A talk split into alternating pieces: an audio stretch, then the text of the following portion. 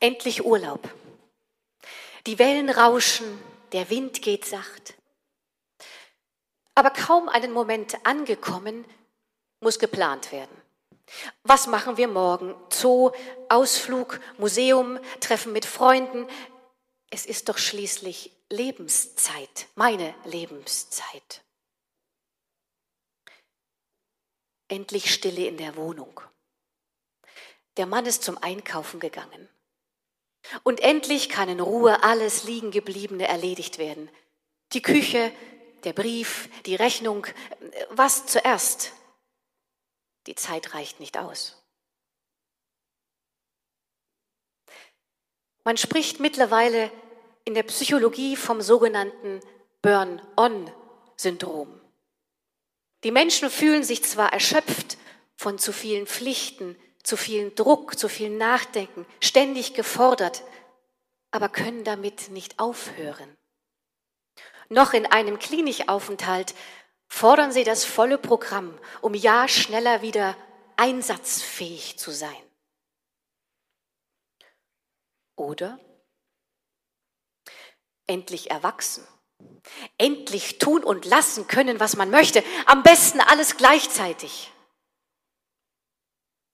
Oder auch ganz allein für sich, die Gedanken kreisen. Was war gestern? Was soll ich morgen tun? Heute? Was ist richtig? Was ist falsch? Vielleicht kommt Ihnen irgendeines dieser Beispiele bekannt vor. Ist vielleicht trotz der Corona-Bremse so unser Umgang mit Zeit, und mittlerweile auch unser Umgang mit der Fastenzeit.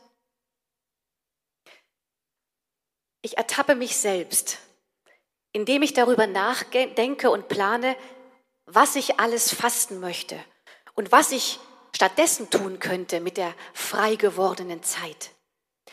Wenn ich zum Beispiel auf das Frühstück verzichte, dann hätte ich Zeit, stattdessen Vokabeln zu lernen.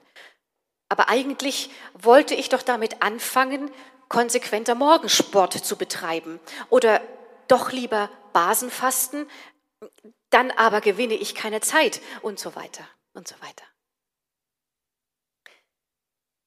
Schaue ich mir die Werbung zu diesem Thema an, muss derzeit offenbar auch im Fasten, im zur Ruhe kommen, Optimierung möglich sein. Ist das mit Fastenzeit, mit Passionszeit, mit den 40 Tagen bis Ostern wirklich gemeint? All unsere Alltagsmechanismen im Zeitmanagement, das werden wir nicht ändern können. Aber vielleicht können wir in der Fastenzeit einen Impuls zum Wandel erfahren. Laut den alten Schriften soll sich der Mensch durch Enthaltsamkeit neu besinnen können, Buße tun und die Nähe zu Gott suchen. Seit der Reformation gibt es keine strengen Regeln mehr, wonach wir uns richten könnten oder zu richten hätte. Jeder kann selbst für sich selbst entscheiden, wie er seine Suche nach Gott und die Erinnerung an Jesu Leidensweg in der Fastenzeit gestalten möchte. Könnt ihr denn nicht eine Stunde mit mir wachen? Wachet und betet, dass ihr nicht in Anfechtung fallt. Der Geist ist willig, aber das Fleisch ist schwach. So haben wir es in der Lesung gehört. Jesus bittet nach dem letzten gemeinsamen Abendmahl im Garten Gethsemane seine Jünger, mit ihm zu wachen. Sie sollen bei ihm sein, wenn er dem Kreuz entgegensieht. Er bittet sie, wach zu bleiben im Angesicht all der Schmerzen und Sünden der Welt, im Angesicht all der Abgründe des Hasses, des Krieges. Die Jünger vermögen es nicht. Sie schlafen ahnungslos ein. Und wir, die wir mittlerweile mehr als eine Ahnung haben von dem unermesslichen Leid, das Menschen einander antun, wachen wir? Auch wir können momentan sagen, meine Seele ist betrübt bis an den Tod. Die Bilder aus der Ukraine schocken uns. Wir müssen doch etwas tun. Aber auch was? Wir fühlen uns ohnmächtig. Aber mal ganz ehrlich, waren wir je mächtig, dass wir uns ohnmächtig fühlen könnten? Jesus ruft uns im Predigtwort zu, wachet und betet, dass ihr nicht in Anfechtung fallt. Dreimal betet Jesus und spricht dieselben Worte zu Gott. Dreimal schlafen die Jünger ein. Und dreimal sagt er, wachet mit mir und schilt sie wegen ihres Schlafens. Dann erst ist es Zeit aufzustehen. Dann erst ist es Zeit zu handeln. Dann erst ruft er ihnen zu, steht auf, die Stunde ist nah. Andererseits hätten sie nicht geruht und geschlafen. Hätten sie bemerken können, dass die Stunde naht? Hätten wir bemerken können, dass die Stunde naht? Was würde Jesus jetzt zu uns sagen? Ich höre immer euren Notschrei. Kein Ton entgeht mir.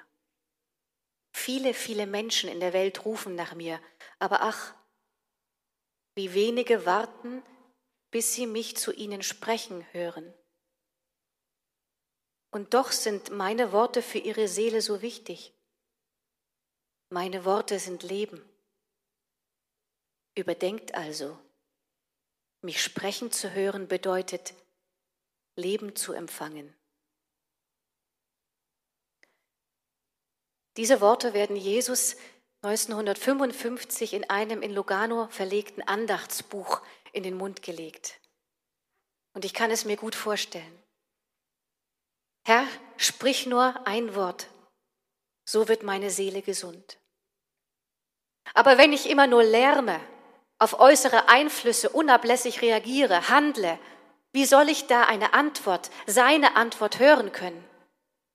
Wie soll ich da gesund werden? Wie sollen wir gesund werden? Wie soll Frieden werden? Auch in der größten menschlichen Einsamkeit können unsere Gedanken lärmen. Im Alten Testament begegnen Menschen Übergängen zwischen unterschiedlichen Phasen und Sphären ihres Lebens mit Fasten, zwischen Leben und Tod, beim Trauern, in Lebensgefahr oder zu Gerichtsprozessen, an der Grenze von Recht und Unrecht, aber auch in der Bitte um Gottes Nähe. Und auch im Neuen Testament räumt Jesus dem Fasten einen Platz ein wie er in Matthäus 17, 21 sagt, als seine Jünger vergeblich versuchten, einen besessenen Knaben zu heilen. Diese Art fährt nicht aus, denn durch Beten und Fasten.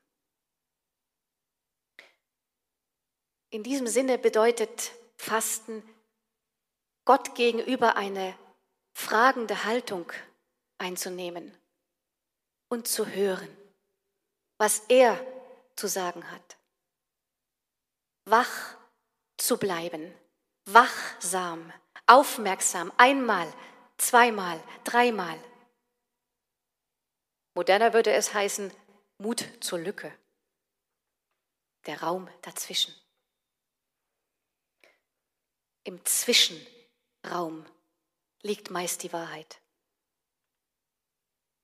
Vielleicht sollten wir in diesen Fastenwochen unser Augenmerk nicht primär auf den Mangel auf den Verzicht, auf die Kasteiung legen, sondern auf das und auf den, was dadurch Raum gewinnt, was dadurch Raum nehmen kann.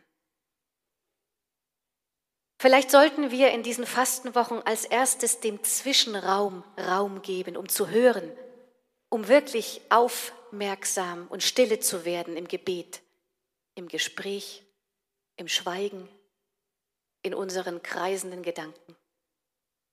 Und vielleicht können wir dann erfahren, dass etwas Wahres, Lichtes, Gerechtes zu uns spricht und so unser Handeln führt.